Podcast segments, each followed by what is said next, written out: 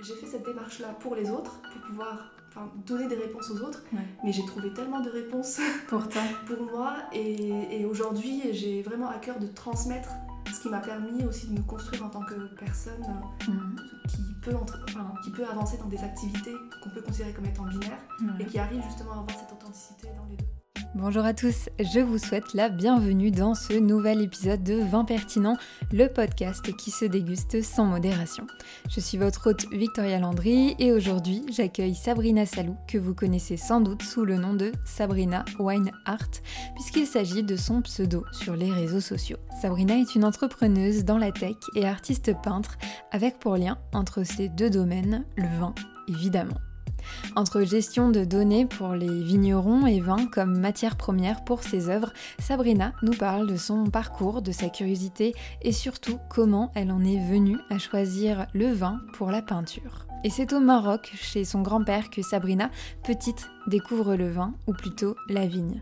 Et le végétal, ses produits, ne l'ont donc jamais quitté depuis. Entre ses études d'ingénieur, ses recherches dans le leadership et la créativité des femmes, elle a su trouver une place de choix au vin dans son parcours de vie qu'elle nous livre ici. Vous allez l'entendre, le discours de Sabrina est franc et doux à la fois. Il donne de la force et m'a beaucoup ému. J'espère que vous prendrez autant de plaisir à écouter cet épisode que j'en ai eu à l'enregistrer.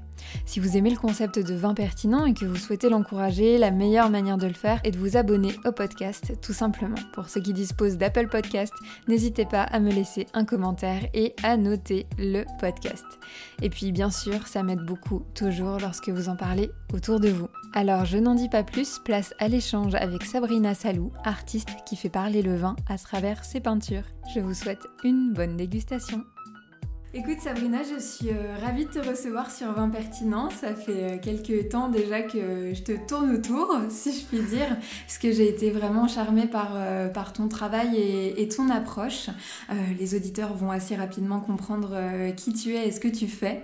Donc je souhaiterais dans un premier temps que tu te présentes, toi, Sabrina, en tant que personne de la société civile. Super, ben, merci Victoria pour ton invitation. Je suis vraiment très contente de pouvoir bah, échanger avec toi euh, pendant ce, podcast. Euh, pour la présentation, donc, euh, je m'appelle Sabrina, je suis artiste peintre au vin. je travaille avec le vin depuis 2018 et la particularité, c'est que j'ai vraiment commencé dans l'univers du vin à travers l'art et notamment à travers la peinture au vin. Donc j'ai vraiment découvert toute la spécificité de, cette, de cet univers, de, de la filière, euh, en l'appréhendant par le biais de l'art. Et ça a créé une relation particulière aux, personnes en fait qui travaillent dans ce milieu, mais aussi euh, aux produits euh, en tant que tels. Mhm. Hyper intéressant, c'est un parcours un peu atypique en tout cas parce que c'est pas la majorité des gens qui commencent le vin par cette branche-là. Tu me disais, euh, lorsqu'on échangeait en privé, que tu as deux éléments dans ta vie qui te rapprochent auprès du vin. Donc là, tu le disais, euh, c'est ton travail d'artiste, mais euh, il y a également ton travail au quotidien, ce qui te rapporte de l'argent finalement. Est-ce que tu peux le présenter, ça aussi? Oui, alors en parallèle de mon activité en tant qu'artiste peintre, je suis aussi entrepreneuse wine tech. Mhm. Donc j'ai créé il y a peu, ça fait deux ans maintenant, mhm. une entreprise de développement logiciel euh, spécialisée dans la filière viticole. Et notre métier est de faire de la valorisation de données. Donc très concrètement, ce qu'on fait, c'est qu'on va aller extraire les données des logiciels de gestion dans un domaine viticole et on va les transformer en connaissances pour pouvoir euh, euh, suivre en fait son activité et savoir les, et avoir en tout cas des indicateurs pour pouvoir mieux appréhender son marché ou la rentabilité de son entreprise. Mm-hmm ça n'a euh, pas de rapport a priori.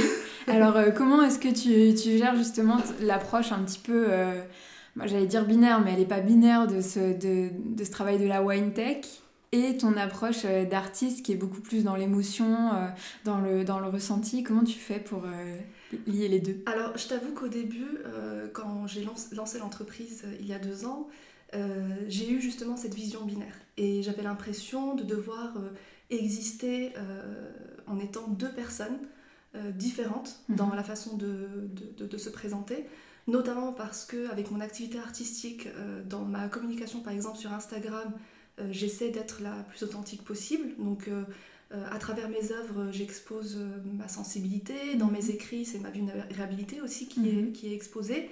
Et j'avais peur sincèrement que les, bah, les prospects que j'allais approcher voyaient en fait cette facette de moi et ne n'allait pas en fait me considérer comme étant une personne légitime pour adresser des problématiques hyper, euh, hyper rationnelles, pragmatiques. Et en fait, j'ai compris par la suite, mais ça c'était assez rapide finalement dans les mhm. premiers mois de l'entreprise, que le fait d'être une artiste qui comprend les enjeux des vignerons, euh, qui a à cœur d'exprimer euh, leurs produits, leur terroir et leur histoire, et eh ben c'était en fait un vrai plus et une valeur ajoutée parce que ma façon d'appréhender le métier dans la data, ou les solutions qu'on apporte, et eh ben en fait, on le fait pour l'humain. Hmm. On ne développe pas des outils pour développer des outils, on développe des outils pour faire gagner du temps aux gens, pour qu'ils passent moins de temps sur euh, leur fichier Excel à se crever les yeux. pour parler clairement. Pour parler, voilà. Et, et en fait, j'ai trouvé justement le lien entre, euh, entre ces activités et aujourd'hui, je peux être tout à fait authentique dans l'une comme dans l'autre sans avoir peur en fait que que ce soit mon, mon, métier du quotidien ou alors mon métier en tant qu'artiste, mhm. qui, qui, viennent euh, dans une activité ou l'autre nous porter euh, préjudice. Ok, donc c'est un vrai renversement euh, de, paradigme en fait. Est-ce que c'est une forme de revanche, tu penses? Alors, si je reviens un petit peu en arrière, quand... Mhm. Parce que je suis issue d'une formation ingénieur télécom, mes premières années de travail, donc j'ai travaillé pendant 4 ans dans la gestion de projet dans l'IT, et sincèrement, enfin je n'allais pas forcément me plaindre, j'aimais ce que je faisais, c'est juste que bah, l'environnement dans lequel j'étais, dans le tertiaire et puis après dans l'industrie pétrolière, ça, bah, je m'épanouissais pas de ouf en mhm. fait. voilà. je, moi, moi, du coup, comme j'ai ce côté quand même créatif qui est assez présent et un intérêt pour l'humain, et eh ben c'était sympa ce que je faisais au quotidien pour rendre mon travail plus, euh, plus humain, mais je sentais que je pouvais aller encore plus loin. Donc je décide d'arrêter cette activité en 2016 et je me lance euh, dans, complètement autre chose. Je suis partie sur de l'écriture documentaire, mhm. euh, sur le développement de la confiance en soi des femmes. Ok. Donc euh, c'était le seul projet qui me tenait à cœur à l'époque. Donc je me suis dit, bon, euh, quitte à faire autre chose, autant aller sur quelque chose qui nous plaît. Mhm. et c'est à ce moment-là que je commence à m'intéresser à tout ce qui est, enfin, tout ce qu'on traverse comme expérience qui nous permet de construire notre confiance en soi.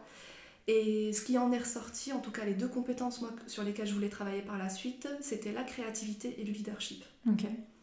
Et sur la créativité, l'idée c'était vraiment d'aider les personnes à être euh, elles-mêmes et à, et à en fait, les aider à exprimer ce qu'elles ont de singulier. Parce que pour autant, euh, on, suit, on, on, va être dans des environnements qui peuvent être similaires. Euh, là, je prends par exemple des personnes d'un même environnement qui vont suivre des formations qui vont avoir une éducation qui est à peu près similaire. Mhm. Quand on arrive en entreprise, si je prends vraiment cette vision-là, on peut être considéré comme étant interchangeable. Et mhm. en réalité, ce qui fait la valeur de notre métier, c'est aussi comment est-ce qu'on arrive à être enfin, authentique, créatif, singulier dans notre travail au quotidien. Et moi, c'est vers ça en fait que je voulais m'orienter en créativité, c'est étudier euh, des leviers qui peuvent permettre aux personnes d'être vraiment euh, authentiques dans leur métier. Et comme ce qui revenait souvent dans les ateliers, c'était Ah, mais euh, créativité, trop peu pour moi parce que je ne suis pas artiste, je ne sais pas dessiner. Mhm. Euh, je me suis dit, bah, tant qu'à faire, on va introduire euh, une pratique artistique dans ces ateliers. Et, et, tant qu'à faire, autant faire quelque chose d'original. Donc, la première idée qui me vient à l'esprit, c'est la peinture au café parce que je savais que ça existait. Mhm. C'est beaucoup plus développé que le vin. Ouais. Et moi, je suis pas spécialement amatrice de café. D'accord. Les couleurs sont quand même beaucoup plus limitées. Donc ça m'inspirait en plus pas beaucoup. D'accord. Et à ce moment-là, je me dis, bon, euh, une boisson, mais plus dans les couleurs, euh, dans les rouges, etc. Euh, qu'est-ce que je peux avoir? Ben Là, je pense au vin directement. Ok. Et c'est à ce moment-là, en fait, que l'aventure avec la peinture au vin commence. Et qui me permet par la suite de me révéler en tant qu'artiste. Mhm. Parce que pendant tout ce parcours-là, je m'étais jamais posé la question de me dire est-ce qu'un jour je deviendrai artiste ou pas? Pour moi, c'était pas. C'était pas envisageable. C'était pas envisageable. Ok. Et, et, en fait, ce que je trouve hyper intéressant, c'est que j'ai fait cette démarche-là pour les autres, pour pouvoir donner des réponses aux autres. Mais j'ai trouvé tellement de réponses pour toi, pour moi. Et, et aujourd'hui, j'ai vraiment à cœur de transmettre ce qui m'a permis aussi de me construire en tant que personne mhm. qui, peut enfin, qui peut avancer dans des activités qu'on peut considérer comme étant binaires et qui arrive justement à avoir cette authenticité dans les deux. C'est euh, honnêtement, j'ai le cœur qui bat plus vite. Tellement ça me, ça me touche ce que tu racontes et je me demande, euh, il y a vraiment ce côté entrepreneuse euh, d'envie de, bouleverser les codes, mais pas comme un bulldozer, tu vois, tout, en douceur. Euh, euh, c'est important pour toi d'entreprendre, de, justement, parce que entreprendre est, est, est, pour moi une activité en soi qui nécessite d'avoir confiance de base, parce que sinon c'est plus difficile de se lancer, voire impossible. Est-ce que du coup, toi, tu as fait un petit peu les deux avec un confiance en te lançant dans euh, et ton projet artistique et du coup pour lancer ton entreprise que tu as maintenant depuis deux ans comme tu le disais? Euh, et en plus, tu as puisé dans, dans ces ateliers euh, la force nécessaire pour avancer petit à petit. Tu, oui, je vois très bien. Alors, il y, a deux choses, je pense, qui sont, qui, ont, qui sont intéressantes dans mon parcours. La première, c'est que j'ai toujours été une personne curieuse. Mhm. du coup, on va dire que bah, ça peut être une très bonne chose pour justement aller dans l'exploration. Mais là où c'est pas bien, c'est quand on doit être focus sur un projet mm. et que notre esprit nous pousse à toujours aller chercher ailleurs. Donc la curiosité, pour le coup, là, sur ces projets-là, c'était super parce que c'est ce qui m'a permis d'aller challenger ce que je savais. Mm-hmm. C'est de me dire, bah tiens, pourquoi pas? Euh, Quand j'ai pensé à utiliser le vin en peinture, heureusement que je ne me suis pas dit, ah mais non, c'est stupide. Euh, si ça ne se fait pas, c'est que personne ne l'a jamais fait, c'est que ça ne doit pas être euh, faisable. Il a raison, ouais. Voilà. En fait, moi, je me suis dit, ah bah intéressant, il y a forcément quelqu'un qui a pensé. Ça, ça a mhm. été vraiment ma première euh, réflexion. Et je cherche sur Google, dans les minutes qui suivent, cette idée qui, qui, surgit. Et là, je vois qu'il y a quelques personnes qui le font, mais j'étais pas forcément spécialement attirée par ce qu'elles exprimaient. Mhm. Donc je me dis, ok, en fait, bah, on peut vraiment exprimer des choses aussi. Et d'un autre côté, un, petit texte qui racontait que la peinture au vin existait déjà depuis le 18e, mais que ça s'était peu développé parce que c'était compliqué. et là, je me dis, ok, on va aller voir, on va aller voir ce qui est compliqué. Et bon, effectivement, c'est un peu compliqué, mais c'est super intéressant. Donc ça, on, y reviendra euh, mhm. après. Donc il y a cette curiosité, on va dire, qui faisait partie de ma personnalité, qui m'a beaucoup aidée. L'autre chose en lien avec la confiance en soi, c'est que euh, grâce à mon étude documentaire, j'ai découvert que c'était quelque chose qu'on allait acquérir a posteriori mhm. en faisant les choses. Mhm. Et en fait, comme j'ai eu ce postulat de départ, parce que j'ai échangé avec plein de personnes dans le cadre de mes interviews, euh, j'ai pas, j'ai pas considéré, euh, enfin, je me suis pas bloquée par un potentiel manque de confiance. Je le voyais comme étant le résultat de mes expériences. D'accord. Et ce qui fait que je ne me suis pas forcément mise de limitation. Euh, quand bah, je devais communiquer sur une vin alors que j'avais pas du tout le vocabulaire, mhm. parce que je sais que ça peut bloquer des personnes par exemple à exprimer leur, leur, ressenti. Et moi, je savais pour le coup que c'est en faisant les choses, c'est en apprenant euh, qu'on va développer une confiance. Et une fois qu'on a verrouillé un certain savoir-faire, et bah, c'est, autre, c'est sur autre chose qu'on va aller chercher de la confiance. Mhm. Donc, euh, je pense que c'était vraiment deux, deux éléments intéressants, euh, enfin, en tout cas, deux visions intéressantes à avoir pour avancer. Ah bah, carrément. Et justement, je voudrais revenir du coup sur bah, bah, le sujet vin en lui-même donc la peinture au café ne t'intéressait pas, la peinture au vin t'a questionné, mais euh, tu, avais déjà un rapport au vin auparavant ou c'est vraiment en disant bon bah c'est qu'une histoire de palette de couleurs où il y a, plus de, euh, matière? Dans le vin, j'avais euh, deux, on va dire deux relations mhm. qui étaient vraiment très différentes. la première, c'est le lien à la vigne mhm. et à la terre. Euh, j'ai appréhendé le vin dans mon enfance avant de le connaître en tant qu'alcool. Parce que je suis née dans une région viticole euh, au Maroc. Mhm. Et je demandais souvent à mes parents de rester euh, dans la ferme familiale les week-ends, pendant les vacances scolaires. Et en fait, j'ai grandi dans les vignes. Il y avait une partie, c'était des vignes pour le, le, vin, du coup, qui, qui, se faisait dans la région mhm. et une autre partie qui était pour du raisin de table. Mais en fait, toutes mes premières expériences euh, en tant qu'enfant, c'était euh, pieds nus euh, à courir entre les rangs de vignes parce qu'il y avait en plus mon grand-père qui était à l'époque, enfin qui, qui, surveillait les, les, les, vaches, les brebis qu'on avait. Mhm. Et ça l'embêtait à chaque fois que je disparaisse. donc avec son où Donc en fait, j'ai vraiment ce, ce souvenir euh, de, de la vigne, du raisin, de la terre. Mhm. Euh, par la suite, bon, euh, la, mon éducation a fait que bah, voilà, j'ai étudié, j'ai été dans un lycée français à Casablanca, donc je me suis peu à peu éloignée. Puis mhm. après, je suis venue en France pour mon école d'ingénieur. Et là, c'était plutôt l'alcool en temps, enfin, durant tout ce parcours-là, c'est vraiment découvrir le vin, mhm. mais sans m'y intéresser beaucoup plus en fait. Oui. C'était vraiment.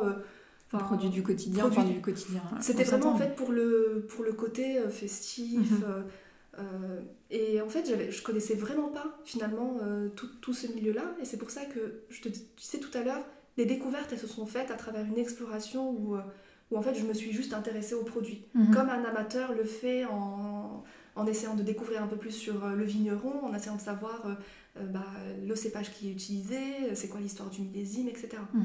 Et, euh, et en fait, bah, cette lecture-là, euh, c'était pas une recherche euh, de de- d'arômes euh, ou de notes ou de goûts, c'était vraiment une recherche, enfin une exploration assez studieuse pour, Mhm. euh, pour la peinture. C'est hyper intéressant cette, ce point de vue et assez singulier en soi. euh, c'est tout simplement en fait. Euh, tu as écrit il y a pas longtemps, euh, comme je regardais un petit peu sur, sur Instagram justement ce que tu, ce que tu faisais et, euh, et surtout ben, les, les légendes que, que tu offrais pour euh, chaque illustration de tes peintures.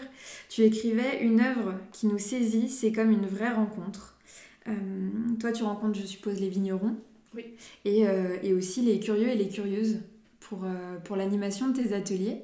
Donc, tu me disais là, justement, en off, que parfois tu, tu travaillais pour les vignerons. Et, euh, et ensuite, tu, euh, tu faisais ces ateliers euh, d'artistes euh, et petites graines d'artistes. Du coup, comment ça se passe? Alors pour les- le travail avec les vignerons, euh, au départ quand j'ai commencé à partager sur Instagram ce que je faisais, euh, j'ai vu en fait qu'il y a eu justement des personnes qui travaillaient dans le vin, euh, qui étaient intéressées pour communiquer d'une façon différente sur leur cuvée. Moi je t'avoue que c'est pas quelque chose à laquelle j'avais pensé au début. C'est vraiment venu avec les, dans, les, dans les commentaires, dans les discussions. Et je me suis dit, bah si, carrément. Enfin, je suis pas en train d'utiliser le vin Mhm. uniquement comme un médium pour être créatif dans les ateliers, Mhm. mais euh, ça me donne envie d'exprimer des choses. Et c'est ça en fait qui a permis aussi de révéler cette euh, sensibilité, enfin en tout cas ma sensibilité, c'est que je Mhm. me disais, mais ça, me- ça me donne envie de m'exprimer. Et euh, bah, ça a commencé tout simplement par euh, des vignerons qui me disent, euh, est-ce que tu peux peindre avec mon vin? Déjà, je dis, je peux peindre avec n'importe quel vin. Bien sûr. bien sûr. Et je voulais pas juste utiliser leur vin pour sa couleur Mhm. dans une œuvre. J'ai commencé en fait à réfléchir sur comment est-ce que je pouvais exprimer ce vin-là. Donc ça a donné naissance à plusieurs, euh, plusieurs œuvres qui, qui sont vraiment pensées pour les, pour les domaines. Mhm. Donc euh, là, c'est ce qu'on peut retrouver sur le site euh, dans la partie collaboration. Ok. Euh, donc ça, ça fait par- ça, c'est une partie de mon activité. Ouais. Une autre partie, c'est euh, moi d'utiliser bah, les vins que je découvre, que je déguste, euh, pour alimenter des réflexions sur certaines, sur des séries de peintures. Mhm. Et là, en l'occurrence, il y a une première série qui va bientôt être publiée. Mhm. Donc c'est la série Cosmique, Mhm. qui parle de cette part de l'univers en nous. Et je trouve ça super intéressant de travailler justement avec un médium vivant pour ça. Et euh, une autre collection qui va paraître euh, plutôt au début septembre Mhm. et qui est en lien avec l'instant présent. Et donc là, cette collection particulièrement, je travaille dessus depuis un an, parce que j'ai commencé en mai dernier. Je te montrerai tout à l'heure euh, Ouais. des œuvres. Euh, et l'idée, c'est vraiment de, de matérialiser le temps qui passe dans des œuvres vivantes.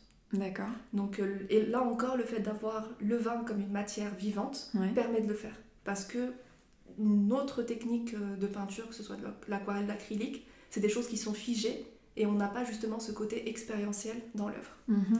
Donc euh, ces séries, finalement, elles n'ont pas de lien avec un vigneron en particulier. En revanche, elles vont me permettre d'exprimer soit des sujets, moi, auxquels je tiens, mais c'est aussi des sujets pour lesquels les caractéristiques du vin permettent en fait d'alimenter la réflexion artistique. Et euh, donc ça c'est la deuxième. Et puis euh, la dernière c'est d'animer du coup des ateliers de créativité, des ateliers épicurieux aussi. Mhm.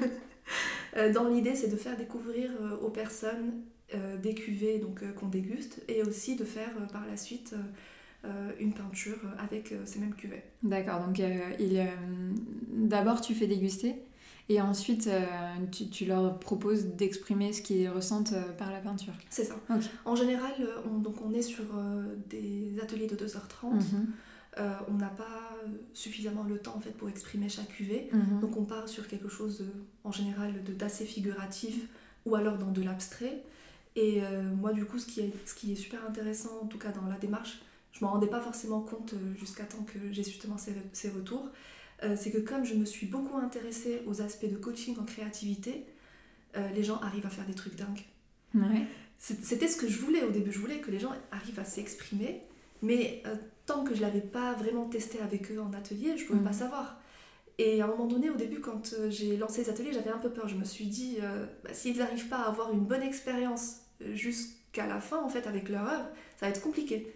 Et en fait, c'est toujours une très belle surprise. Mhm. au départ, les gens arrivent avec beaucoup d'appréhension. Non, mais c'est ma première fois. Bah, c'est la première de tout le monde. Hein. oui, mais moi, je sais pas dessiner. Je dis, bah, c'est pareil pour tout le monde. et en fait, au fur et à mesure euh, de l'atelier, en, leur, justement en leur partageant ces outils pour être, euh, pour lâcher prise, pour être euh, libre dans leur création, bah, ils arrivent à créer de, très belles choses. Et, et, le plus important pour moi, c'est qu'ils sont vraiment fiers de ce qu'ils ont réussi à exprimer. Et pour moi, c'est vraiment ça qui est important, c'est que une expérience positive en ce sens, hmm. Et ben la prochaine fois qu'ils verront un truc euh, qui demande justement à être créatif, ils vont pas se dire ah je suis pas créatif. Ils ont prouvé par le passé qu'ils l'étaient, hmm. et donc ça va être hyper euh, vertueux pour la suite. Ça va débloquer un petit peu un niveau en eux quoi. Mais ça j'adore en plus euh, avec avec un matériau qui est très peu commun. en fait ils se rendent compte qu'on peut vraiment créer en partant de tout, et, et c'est juste ça qu'il faut avoir en tête. Juste ça et le fait de se dire il faut que je me fasse un peu confiance mhm. et que j'y aille et je verrai bien euh, à la fin ce que ça donne. Et en général, c'est toujours positif. Moi, je vois un avant et un après quand on ouvre une bouteille de vin et qu'on qu'on déguste, puisque c'est toujours une expérience euh, euh, singulière. Il y a visiblement un avant et un après tes ateliers, et je, je sens qu'il va y avoir un avant et un après cet épisode. je te remercie. en tout cas, je trouve que la, force de ta personnalité, ce que tu arrives à faire rayonner sur, euh, même sur les réseaux sociaux, euh, c'est assez puissant et incroyable puisque tu sais, euh, je fais participer ma communauté à ce podcast et je leur propose tout le temps de me suggérer une question à te, poser. Et là, j'avoue, j'ai eu un petit peu de mal à, stimuler la communauté. En plus, je m'y suis pris un peu plus tôt que d'habitude, donc j'ai été assez surprise, mais agréablement finalement parce que parce que les mots, euh, c'était, euh, c'était plutôt dans le sens, euh, je, n'ai rien à dire de particulier, juste continuer à l'encourager et, et, lui, lui faire part justement de ce retour que les gens adorent ton travail. ah, c'est, trop bien. Et, et, vraiment, je trouve que ta force, c'est aussi de réussir à à faire transparaître euh, ces, émotions, cette recherche, cette douceur, encore une fois, j'y reviens à ce mot, euh, qui, qui, sont les tiennes. Et, euh, et, je trouve ça très beau. Voilà. Bah, merci. merci aux personnes qui t'ont fait ce retour. Mm.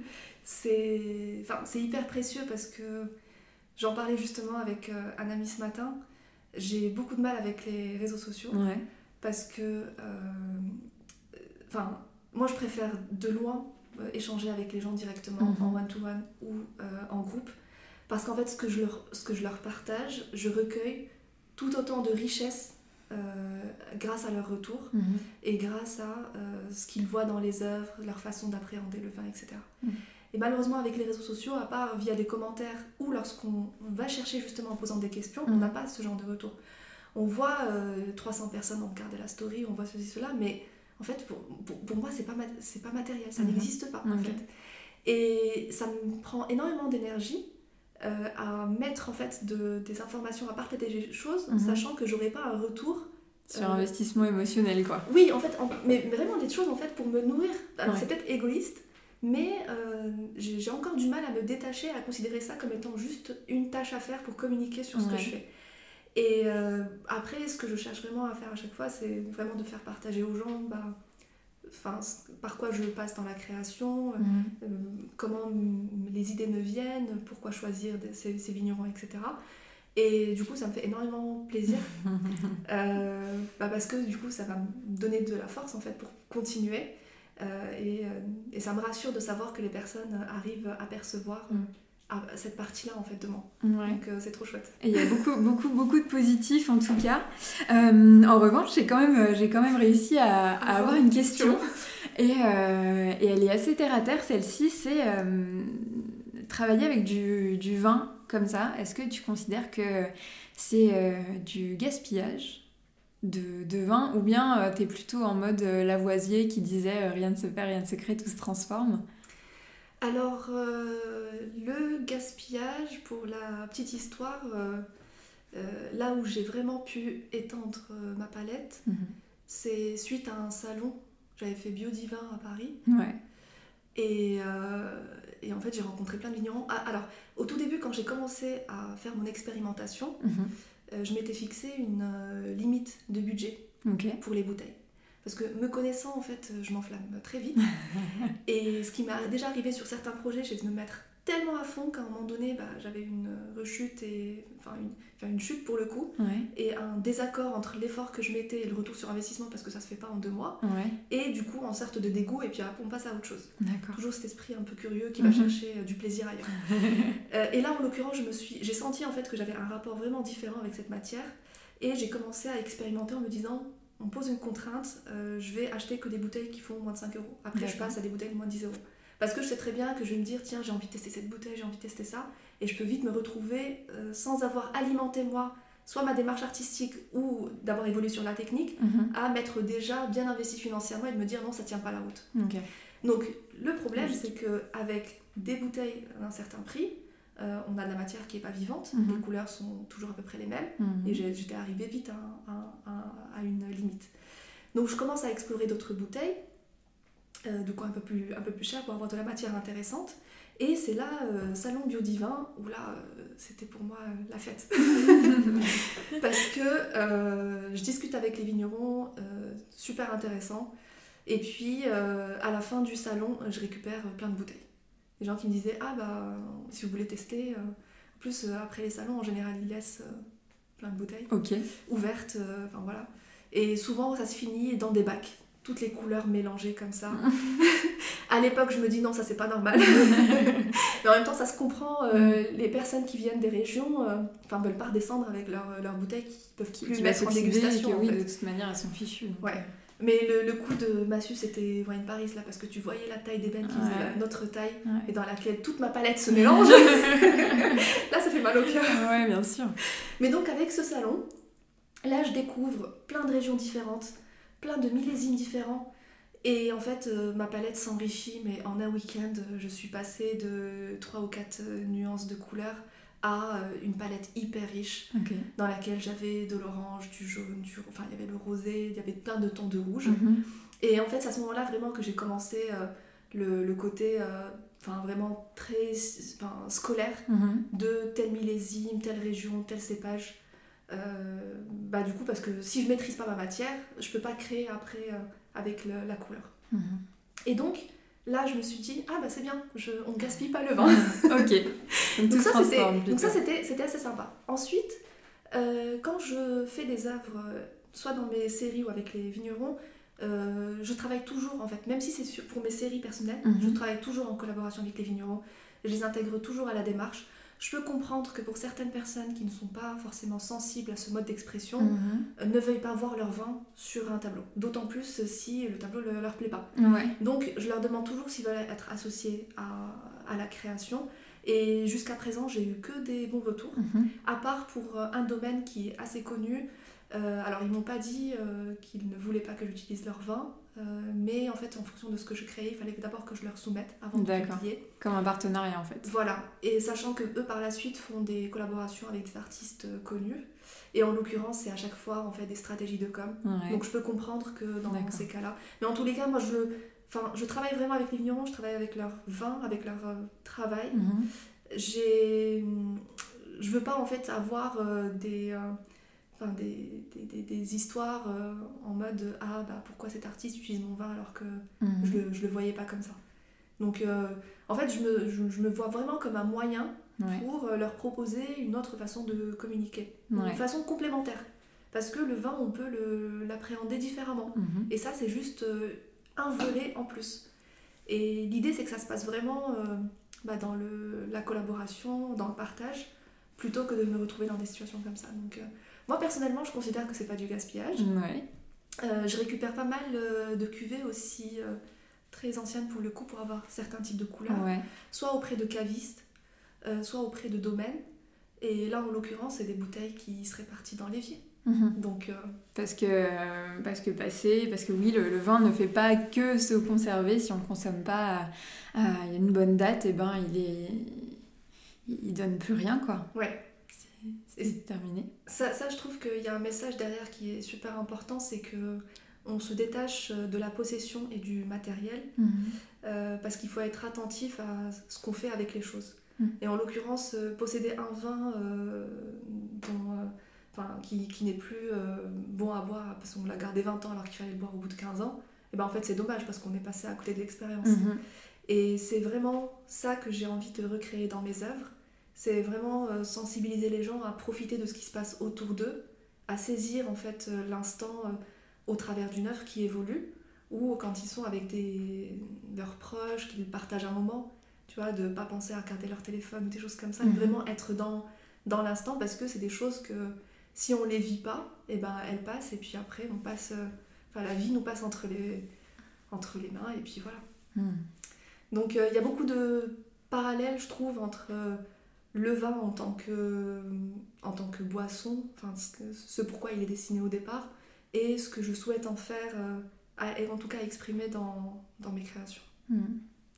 Et euh, c'est un petit peu le postulat de ta future exposition, de saisir l'instant. Oui. C'est beau. Ouais. J'espère que les créations seront à la hauteur de la promesse. bah ça, on s'inquiète. Euh, personnellement, je ne m'inquiète pas vraiment. Je voudrais te poser une question à laquelle j'avais pas songé auparavant, mais mais du coup, tu crées des tableaux. Les tableaux, quand on en parle dans, le, dans la conversation euh, classique, euh, c'est une œuvre euh, d'art, c'est-à-dire qu'elle peut être déposée sur le marché de l'art, prendre de la valeur. Il y a un côté spéculatif avec les œuvres, autant qu'avec le vin puisque, euh, comme on, disait, certaines bouteilles sont euh, conservées euh, plus que de raison, et du coup elles deviennent, par la force de des choses, finalement, éléments de collection, étant donné que, de toute manière, elles ne vaudraient plus rien autrement. Oui. Est-ce que c'est un peu ton ambition ou t'es pas du tout dans cet aspect spéculatif? Je sais pas si ça se dit vraiment. Est-ce que ça se pose comme question à un artiste? Mais j'aimerais essayer avec toi. En fait, je pense que l'artiste ne peut pas le décider. Mhm. C'est euh, ce que sa communauté ou les personnes, les amateurs d'art mhm. en font. C'est parce que, en fait, le travail d'un artiste n'a de valeur que parce que les autres lui donnent une valeur. Mhm. Euh, quand on met un prix par exemple sur une œuvre, on peut avoir une démarche très rationnelle en disant bon, j'ai passé combien de temps dessus, etc. De rentabilité un petit peu. Voilà. Mais dans ce cas, on, vend des, on vend des œuvres comme on vend un produit euh, enfin vraiment qu'on a fabriqué. Ouais, chez Maison du Monde. Par exemple. et, donc il y a, y a ce, côté-là, et puis il y a un autre côté où on est plus sur euh, ce, ce, travail, cette réflexion que j'ai menée euh, c'est quoi la valeur que lui donnent les gens? Donc moi j'espère que ça sera... Enfin, euh, quand je dis rationnel, mhm. je... J'ai pas en fait j'ai envie que mes œuvres restent euh, accessibles pour que parce que ce qui m'intéresse dans l'œuvre c'est les messages et le problème avec l'art c'est que si on se coupe trop en fait de ce qui est rationnel ou ce qu'on peut entendre en tout cas en termes de mhm. valeur et ben on perd justement enfin il n'y a qu'une partie privilégiée en fait qui aura accès à ces messages et moi, l'histoire de l'instant présent, c'est un sujet, c'est une inquiétude euh, qu'on a tous en fait. Mhm. Enfin, qu'on soit, euh, enfin qu'on ait les moyens ou pas, qu'on sache déguster du vin ou pas, qu'on aime le vin ou pas, c'est un, enfin c'est quelque chose de commun à tout le monde. C'est le fait de ne pas avoir assez de temps de faire ce qu'on a envie de faire. Mhm. C'est le fait de ne pas réussir à être euh, présent, c'est le fait d'avoir toujours une charge mentale parce qu'on a plein de trucs à faire. Mm. Enfin, c'est peu importe la vie qu'on mène, on, a toujours cette, cette interrogation. Mm-hmm. Et du coup, par exemple, les séries moi que je fais pour travailler sur ces sujets, bah, je veux qu'elles soient accessibles à tous. Donc, j'espère que euh, ça ne sera pas le cas. Après, euh, si c'est le cas, bah, je garde toujours la maîtrise en fait de, de ce que je peux proposer comme produit, mais moi, je suis vraiment dans la démocratisation du vin. Mhm. Dans ma façon d'en parler, j'essaie de ne pas utiliser des termes euh, trop techniques. Mhm. Euh, l'idée, c'est qu'on soit vraiment dans le partage. Et le partage, bah, en général, on décide, enfin, on décide pas. L'idée, c'est pas de partager qu'avec des personnes, mhm. des initiés. C'est pas vraiment... Voilà, c'est vraiment de partager, de pouvoir, en fait, de réussir à partager avec tout le monde. La multitude. Ouais.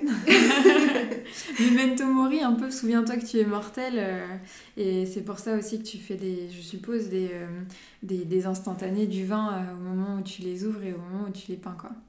Et justement, euh, bah, tu parlais de, de vulgarisation, de démocratisation. Donc là, tu fais un petit peu d'une pierre deux coups parce que finalement, il y a, y a l'art qui est un, un domaine euh, compliqué euh, d'accès. En tout cas, c'est l'image qu'on peut en avoir, autant que celle du vin. Et ça, je n'ai de cesse de, ouais. de le répéter et aussi justement dans, dans cet objectif de, de montrer que ben non c'est une matière comme tu le disais une matière vivante euh, qui a des choses à raconter avec une histoire d'homme derrière qui est, qui est un sujet intéressant quand même et, euh, et justement je, je souhaiterais qu'on on se focalise un petit peu sur la question de la transmission puisque comme tu le disais tu animes des ateliers de peinture euh, où, où tu, tu guide dans la simplicité, en tout cas dans cette ambition de simplicité, euh, des gens. Et justement, c'est quelle typologie de, gens? Il y a vraiment que des femmes? Ou c'est ouvert à tous? Ah, j'ai souvent des femmes. Mhm. Euh, le- en général, on est sur 70% Ok. de femmes.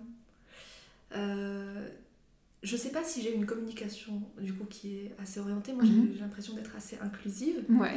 Euh, mais euh, peut-être que c'est leur sensibilité ou Ouais. enfin, je sais pas, une curiosité qui, qui, enfin, qui, qui les attire, ou qui- elles s'identifient peut-être à ce que je fais aussi. Ouais. Ce qui est assez intéressant, c'est que les gars aussi, quand ils créent, ils sont dans le lâcher-prise. Mhm. Euh, leurs œuvres se confondent vraiment dans ce qui est créé. Donc il n'y a, pas des- a pas des peintures faites par des mecs et d'autres faites par des femmes. Et ça, c'est génial. Ah. Et puis après, en termes de profil, donc il y a soit des personnes qui, euh, qui sont amatrices de vin, euh, qui s'inscrivent elles-mêmes pour les ateliers ou alors qui les offrent Mhm. à des personnes justement euh, pour des anniversaires, euh, des pots de départ, ce genre de choses. Euh, ou alors euh, des personnes qui sont juste euh, curieuses, Mhm. Notamment, tu vois par exemple les gens qui vont chercher à faire des ateliers avec Weekendo, Ouais. qui font des trop bons trucs, Mhm. justement pour valoriser le travail, enfin, le travail artisanal, Mhm. et ben de la même façon ils vont tenter une nouvelle expérience. Donc en fait, c'est vraiment des personnes qui bah, recherchent de nouvelles activités, ils sont dans la découverte. Ok. Euh, Est-ce que tu es sensible à la question environnementale? J'ai aucune transition dans cette question, mais du coup, tu as plusieurs types de vins. Tu as les vins euh, en, culture raisonnée, tu as les vins en, culture biologique, biodynamique, nature. Est-ce que c'est vraiment une, question qui t'interroge, une question euh, auquel tu es sensible ou pas du tout? Euh, oui, j'ai euh, commencé à m'y intéresser euh, bah, justement après ce salon biodivin, parce que du coup c'était des vins bio, Effectivement, ouais, ouais, ça, en plus. ouais, ça ouvre les, les chakras un peu. C'est ça. Euh, je découvre euh, cet univers, des fois que certains considèrent comme étant un peu ésotérique. Oui, c'est vrai. Mais moi, ça m'a beaucoup touchée parce que le, je suis de signe astrologique cancer, gouverné par la lune. Ceci explique cela, donc pour pas faire de raccourcis, mais voilà, j'avais une certaine sensibilité en tout cas à tout ce qui était en lien justement avec la, La la Terre, ouais. avec euh, le- les, les effets en fait que- qu'elle a sur, euh, sur la Terre. Mhm. Euh, et je vais découvrir réellement la différence dans ces vins-là, au-delà de les avoir dans le verre, sur le papier. Euh, parce que justement, en- dans cette démarche expérimentale où j'utilisais des vins, donc, comme, je te disais, que j'achetais à un certain prix, et d'autres en fait, sur lesquels il y avait un travail du vivant, euh, et ben j'avais pas du tout les mêmes, euh, les mêmes évolutions, Mhm. ni la même vivacité de couleur, ni la même intensité. Ok. Alors maintenant, je suis, j'ai certainement un, un- un regard biaisé, mais moi je vois vraiment la différence. Ok. Et ça m'a poussé à aller explorer un peu plus euh, les vins nature et à être euh, du coup beaucoup plus attentive à ce qui se fait en fait, en tout cas Mhm. euh, hors euh, culture conventionnelle. D'accord. Donc il y a déjà ce, cette, euh, ce, ce test, on va dire, ce, ce rapport à la palette, à la couleur qui est différent, au vivant qui est différent. Mhm. Et puis après, je m'intéresse au sujet euh, de l'environnement dans le cadre des, des collections. Donc là, c'est une série sur laquelle je vais pas trop m'avancer. Euh, parce que j'aimerais dire en fait que je réussirai à la sortir cette année, mais je pense que ça va être impossible. Oui, sans pression. hein. voilà. mais c'est une série qui est au- aussi importante que celle sur l'instant présent. Euh, et c'est une série sur la Terre. Hmm. Donc elle s'appelle Thérapie. Moi, j'ai déjà trouvé le nom. Petit jeu de mots, voilà, pour ceux qui l'entendent. Voilà. Euh, parce que euh, dans le cadre de mon métier, euh, justement, sur le, du logiciel, Mhm. on a travaillé sur des projets de simulateurs de transition écologique. C'est-à-dire que pour un domaine, on a simulé un domaine avec tous les aspects environnementaux, économiques.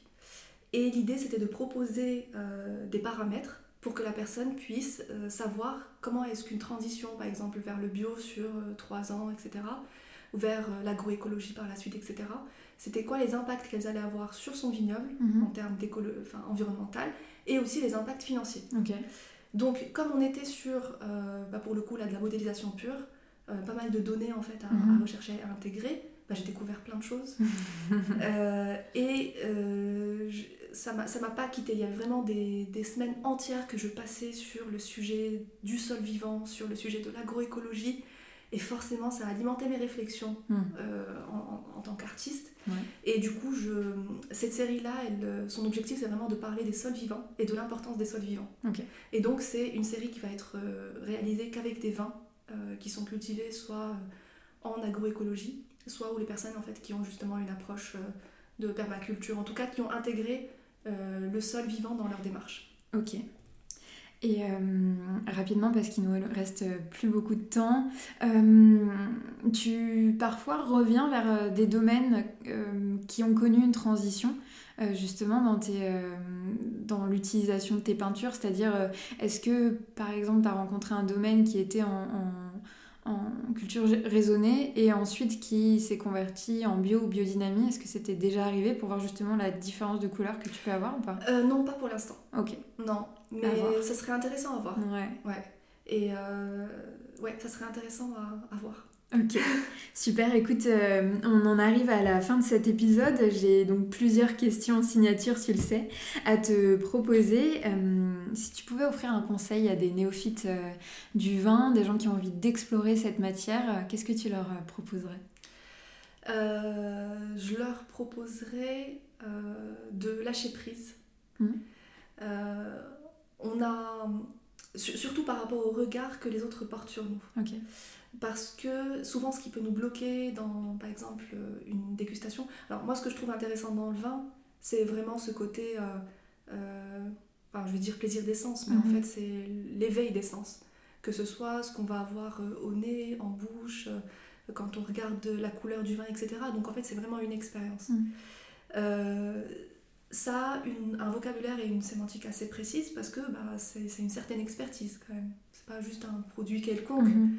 Qu'on va analyser. Mais euh, ce qui peut bloquer les gens, c'est pas tant euh, le- la connaissance qu'ils ne peuvent pas avoir. En fait, c'est le fait qu'ils se mettent un- Des barrières. des barrières parce Mhm. qu'ils ont peur de mal faire. Euh, et malheureusement, ça, bah, c'est uniquement en fait la peur du jugement. Mhm. Bah, c'est pas grave en fait si je me trompe. C'est pas grave si moi j'ai senti un truc ou que j'arrive rien à sentir alors que quelqu'un d'autre dit que c'est autre chose. Déjà, euh, si la personne en face de moi, euh, je trouve qu'elle dénigre ce que je fais, déjà il faut plus que je lui parle. voilà. Ça veut dire que c'est pas une personne bienveillante. non, non, mais sans aller, sans aller dans l'extrême. Mais euh, voilà, l'idée c'est de se dire en fait, euh, bah c'est pas grave. Il faut Mm. s'autoriser euh, le fait de se tromper parce que dans la vie, bah, si on s'autorise pas justement, entre guillemets, le fait de ne pas savoir, le fait d'échouer sur quelque chose, et ben on va pas. Enfin, on va pas explorer grand chose. Ouais. Donc, euh, moi, je trouve que c'est une belle expérience à avoir et il faut avoir, faut avoir confiance. De toute façon, tant qu'on n'a pas testé quelque chose, bah, on, on peut pas savoir ce que c'est. Et puis, ce qui est euh, super intéressant par la suite, c'est que on ne, enfin, la, la dégustation devient un jeu Oui. et ça devient aussi un challenge. Et on apprend à être vraiment beaucoup plus à l'écoute de ses sens. Mhm. Et du coup, ça, ça n'a rien à voir avec le vin en tant qu'alcool. C'est vraiment ce qui me permet de faire. Ouais. Voilà. Canon. Et, euh, et si tu pouvais euh, me raconter une anecdote que tu as vécue avec le vin qui t'a fait te rendre compte que c'était une belle matière? Eh eh bien, j'ai. euh, Moi, c'est c'est un peu biaisé parce que du coup, je suis dans le partage avec l'art. Mais je pense vraiment que le vin se vit de rencontres. Mhm. euh, qu'on peut avoir une. euh, on peut avoir des expériences individuelles, euh, très personnelles du coup. Mhm. Mais si on n'est pas dans le partage, euh, dans la rencontre, on perd en fait quelque chose d'important dans le vin. Mhm. Pour euh, la petite anecdote, du coup, il y a une personne qui m'avait contactée euh, sur Instagram, donc elle s'appelle Valérie, euh, qui avait découvert ce que je faisais avec des hashtags. Donc, Incroyable. ça marche vraiment. c'est que ça marche vraiment, ouais. Elle trouvait ça génial. Elle avait une cuvée d'une de ses amies vigneronnes et elle voulait que je fasse une œuvre avec cette cuvée-là pour lui offrir. Mhm. Donc elle, elle habitait à Aix-en-Provence. Et on, enfin voilà, elle m'avait dit qu'elle trouvait ça génial, mais qu'en même temps, elle voulait faire un atelier et qu'en même temps, elle voulait elle-même avoir une œuvre. Et bref, elle était tellement, euh, enfin vraiment trop plein d'émotions. Euh, et on réfléchissait sur euh, comment, euh, enfin ouvrir cette cuvée parce que c'était une cuvée, euh, un grand cru de Bourgogne, Ok, 2002. ok. Donc euh, j'avais encore jamais part avec euh, une cuvée, je crois qu'elle coûtait dans les 200 euros. Ah oui. Et on se disait, je lui disais, bon bah si vous l'ouvrez, vous pouvez m'en envoyer un peu euh, dans une bouteille. Moi, j'ai pas besoin de beaucoup pour la peinture. Mais elle trouvait que c'était dommage, etc. Et à un moment donné, je me suis dit, mais attends, là, je suis en train de, de, de créer quelque chose pour une personne avec un, qui a une belle intention d'offrir ça à son ami qui a fait ce vin-là. Mhm. Donc je lui demande où elle habite. Euh, je lui demande pourquoi est-ce qu'elle veut l'œuvre. Et en fait, euh, ça se goupillait trop bien parce que euh, bah, du coup, quelques semaines plus tard, j'allais descendre à Montpellier pour euh, passer mon wine set. Et bah, Aix-en-Provence est sur la route, Oui, c'est vrai. avec un petit détour. Mhm. Et du coup, je lui ai proposé euh, de lui faire un atelier chez elle, qu'on fasse une œuvre, enfin qu'on fasse son œuvre et celle de son ami, et qu'en même temps, on puisse déguster le vin. Un atelier à quatre mains du coup. Voilà. Excellent. Et euh, enfin, elle en revenait pas, elle m'a dit mais, euh, mais du coup on fait comment euh, Enfin pour le paiement, elle était vraiment gênée. Et je lui dis non Mhm. mais en fait vous allez juste payer l'œuvre telle que vous l'auriez prise sur internet avec une, commission sur mesure avec un truc. Ok. Et, euh, et en fait c'était génial. J'avais fini mon wine set en remontant à Lyon, du coup je me suis arrêtée à Aix. Mhm. On a passé une soirée géniale. J'ai du coup euh, découvert euh, cette personne, son métier. Elle est euh, guide en fait, elle organise des, des tours pour justement parler des vignobles. Mhm. Euh, c'est une personne qui. Enfin, on n'a pas le même âge. Euh, donc, euh, il y avait aussi cette découverte aussi de son expérience. Ouais. Et puis après, le soir, je suis repartie. Et puis elle, elle avait deux œufs. On avait dégusté une belle bouteille. On avait discuté. C'est beau. Et, et franchement, je, je me disais, mais en fait, c'est ça que j'ai envie de faire dans mon métier. C'est Mm. pas juste euh, bah, d'avoir une commande, de faire un truc euh, impersonnel parce que les gens trouvent ça beau. J'ai envie de partager des moments avec des gens. Et, et en fait, c'est vraiment comme ça que j'ai pris conscience que ce qu'on partageait sur le moment était, avait tellement de valeur et que une œuvre en fait ne pouvait pas le résumer. Hmm. Et c'est pour ça que je me dis vraiment le vin c'est les rencontres. c'est une très belle histoire. Je te remercie de nous la confier. Et justement, en parlant de rencontres, euh, quelle, euh, quelle est la rencontre que tu me proposerais? Quelle est la prochaine personne que tu, euh, que tu souhaiterais voir au micro de pertinent à ta place? Alors, euh, je vais te proposer une personne que tu connais, Ok, donc euh, Claire Deville, oui. Studio Culotté. Qui est cher à mon cœur et je pense que je l'ai dit plusieurs fois, ouais. Ouais, je... moi ce que j'admire euh, chez Claire, c'est euh, son franc-parler, Hmm. sa vision très claire. Enfin, du coup, elle porte très bien son Oui. nom. Moi, je t'avoue que comme je suis beaucoup dans, je vais pas dire la sensibilité, mais vraiment dans l'ouverture, parce que j'ai besoin d'expérimenter ça pour être attentive en fait à ce qui se passe autour de moi et réussir après à l'exprimer. Mhm. Euh, des fois, j'ai un peu, j'ai un peu de mal en fait euh, à, à être euh, assez, comment dire, assez nette sur mes positions. Ouais. Je laisse toujours en fait la porte. La place au doute Ouais. Mhm. euh, dans- que ce soit dans l'échange, dans les opinions. Alors j'ai des opinions qui sont très tranchées en fait sur certains trucs, mais du Mhm. coup qui ont énormément d'importance pour moi. Mhm. Mais sur, en général, c'est assez, assez ouvert. Et en fait, j'adore juste l'énergie que dégage Claire, euh, tellement sûre en fait de, de sa façon de, de voir les choses, de les communiquer. En plus, comme c'est une communicante, Ouais. c'est hyper important Mhm. euh, parce qu'elle exprime euh, les, des histoires euh, de domaine sur leur support de communication. Mhm. Et il faut justement une personne qui puisse porter ces messages et les exprimer de façon très claire. Donc euh, j'ai eu l'occasion bah, d'échanger avec elle sur son métier, mais je l'ai aussi euh, vue en fait dans d'autres relations interpersonnelles Mhm. et j'adore sa façon d'être avec les gens. Moi ça m'inspire énormément donc euh, je trouve ça génial. Je, je suis tellement heureuse que tu me la proposes. Euh, Je te, je te, je te remercie, Sawana, vraiment. Euh, tu parlais de, de ces belles rencontres qui changent, euh, qui changent un peu la perception des choses. Écoute, tu, tu en es une. Je suis pleine d'émotions. là, Merci. Vraiment. Et, je te remercie pour ton travail.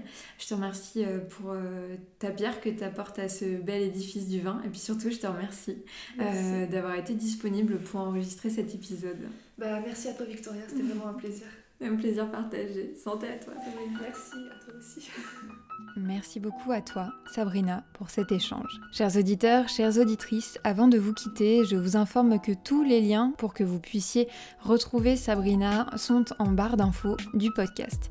Vous pourrez ainsi la contacter pour réserver votre atelier de peinture ou bien si vous êtes vigneron ou vigneronne, collaborer avec elle. Qui sait, peut-être que nous nous croiserons à l'une de ces occasions. Moi, en tout cas, je réserve tout de suite une place pour son prochain atelier peinture. Bon, et comme toujours, si vous souhaitez me contacter, me soumettre des idées d'intervenants ou me partager votre ressenti, n'hésitez pas à m'écrire sur Instagram, at pardelange. J'espère que cet échange vous a plu et qu'il vous donnera envie de vous abonner afin de ne manquer aucun des prochains épisodes. Il ne me reste plus qu'à vous souhaiter une bonne semaine et en attendant le prochain podcast, portez-vous bien et surtout, santé